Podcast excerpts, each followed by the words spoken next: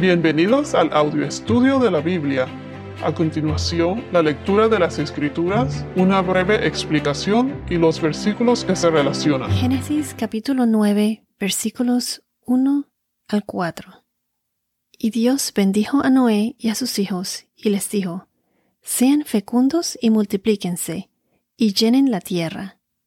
El temor y el terror de ustedes estarán sobre todos los animales de la tierra, sobre todas las aves del cielo, en todo lo que se arrastra sobre el suelo y en todos los peces del mar. En su mano son todos entregados. Todo lo que se mueve y tiene vida les será para alimento. Todo lo doy a ustedes como les di la hierba verde. Pero carne con su vida, es decir, con su sangre, no comerán. Aquí he notado cuatro puntos. Por ejemplo, el primero, Dios los bendice. Dios bendice a Noé y a su familia. El segundo, Dios le da dominio al hombre sobre los animales, las aves, todo lo que se arrastra en el suelo. El tercero, Dios provee, les dio alimento y vemos cómo cambia la alimentación del hombre. Y por último, Dios les da una condición. ¿Esto les parece familiar? La bendición, dominio del hombre, Dios les da provisión, o sea que les provee todo lo necesario para la alimentación, y una condición, o sea, una regla a seguir.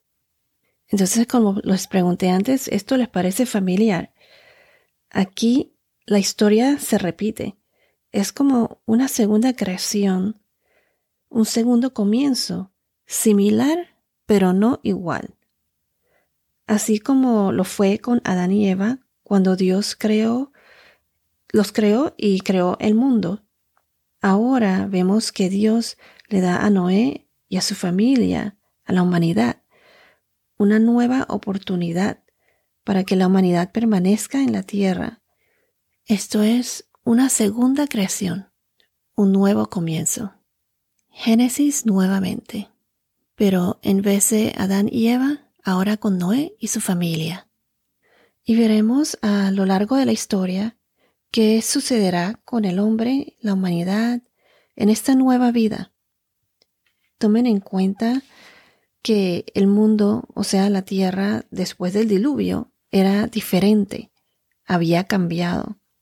Había cambio de estaciones, verano, invierno, como lo mencionamos en el capítulo 8 de Génesis, el cambio climático, el frío y el calor. Ahora aquí ya llueve y en mi opinión me imagino nevará también. Habrá días soleados y días fríos, lo cual opino yo que afectaría la vida animal y vegetal en la tierra, las plantas y todo eso. O sea, no todo va a ser igual como en el como la creación al comienzo, pero muy similar. Y se nota que ya la tierra cambió. Así como en la caída de Adán el hombre había cambiado, todo cambió. Todo se destruyó con el diluvio y ahora Noé y su familia tendrán un nuevo comienzo. Comencemos. En el primer verso, Dios bendijo y también Dios dijo, que Él quiere que el hombre sea fecundo y se multiplique y ejerza dominio. Y este suceso pasó en la creación en Génesis capítulo 1 versículo 28. Se los voy a leer. Génesis capítulo 1 versículo 28. Dios los bendijo y les dijo, sean fecundos y multiplíquense, llenen la tierra y sométanla, ejerzan dominio sobre los peces del mar sobre las aves del cielo y sobre todo ser viviente que se mueve sobre la tierra. Y también vemos que en Génesis capítulo 1 versículo 22, Génesis 1 22, también nos dice, Dios los bendijo, los bendijo diciendo, sean fecundos y multiplíquense, y llenen las aguas en los mares, y multiplíquense las aves en la tierra. Entonces ahora lo repite nuevamente en Génesis capítulo 9, versículo 7. en cuanto a ustedes sean fecundos y multiplíquense. Y en Génesis capítulo 8, versículo 17, Génesis 8, 17, cuando Dios le dijo a Noé que sacara a todo ser viviente del arca para que se reproduzcan en abundancia y nuevamente que sean fecundos y se multipliquen en la tierra. Entonces, además de la bendición de Dios, Dios quiere que el hombre sea fecundo y se multiplique y ejerza dominio. Pero aquí hay un pequeño detalle. Noten la diferencia entre cuando él expresa que, se, que, el hombre tenga dominio sobre la tierra. Vamos a ver que aquí en el, en el capítulo 9 de Génesis hay una connotación negativa, es decir, Dios lo hace con un énfasis no tan positivo como en la creación. Aquí él menciona el temor y el terror sobre todos los animales, aves, peces, lo que está, lo que se arrastra sobre la tierra, el temor y el terror de ellos hacia los humanos. Esto lo vimos en el verso, en el segundo verso del capítulo 9. Entonces, el dominio del hombre es enfatizado no tan positivo como en la primera creación, pero mencionando ahora el temor y el terror. Entonces, como mencioné antes, ahora todos los animales tendrán temor y miedo. El hombre es superior a los demás seres vivientes. Es superior y tendrá dominio. Me imagino que anteriormente, en la época de Adán y Eva, me imagino que antes de eso, todo era armonía entre los animales y el hombre. Un león podía estar al lado de un venado sin comérselo o atacarlo. Me imagino que los animales vivían en armonía con los seres humanos y ahora el hombre los dominaría nuevamente, pero ahora con una actitud diferente, opino yo.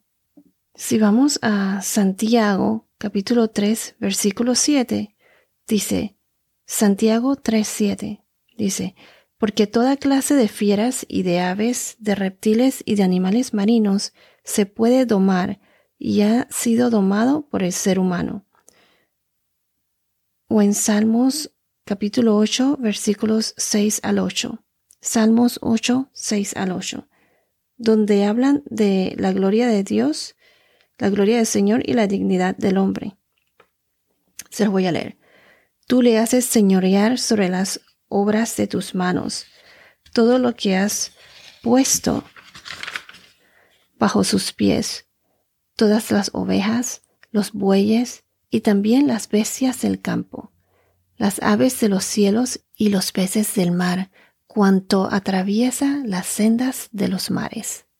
Aquí vemos que el hombre tiene dominio entonces a los animales, aves y todo eso no se les debe adorar, como lo hacen en algunas eh, religiones, en algunas culturas. El hombre domina por sobre las cosas vivientes en la tierra.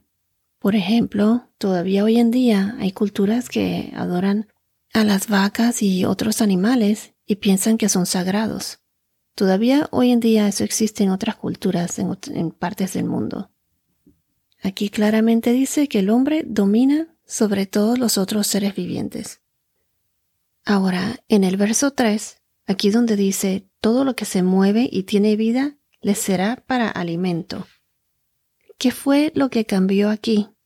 Ahora en vez de el hombre alimentarse solo de las plantas o de la sea, de la vegetación, como lo fue durante la época de Adán y Eva, ahora el hombre puede ser carnívoro, se alimentará de los animales también.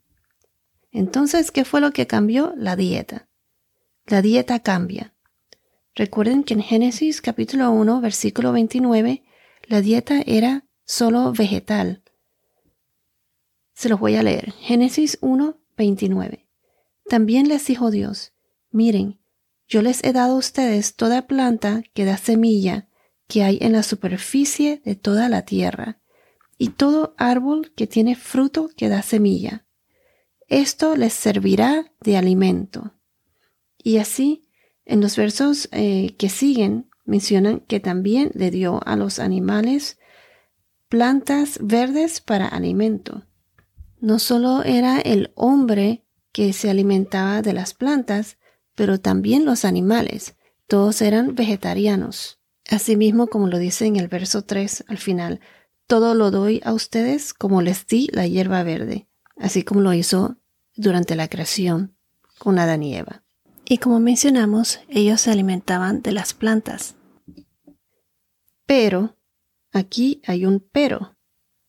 Dice, pero carne con su vida, es decir, con su sangre, no comerán. No se pierdan la segunda parte de este podcast la semana que viene. Esto se pone muy interesante porque vamos a ver lo que significa este último verso, el verso número 4, y lo que representa la sangre. Bueno, esto es todo por ahora. Que tengas un día muy bendecido y hasta la próxima.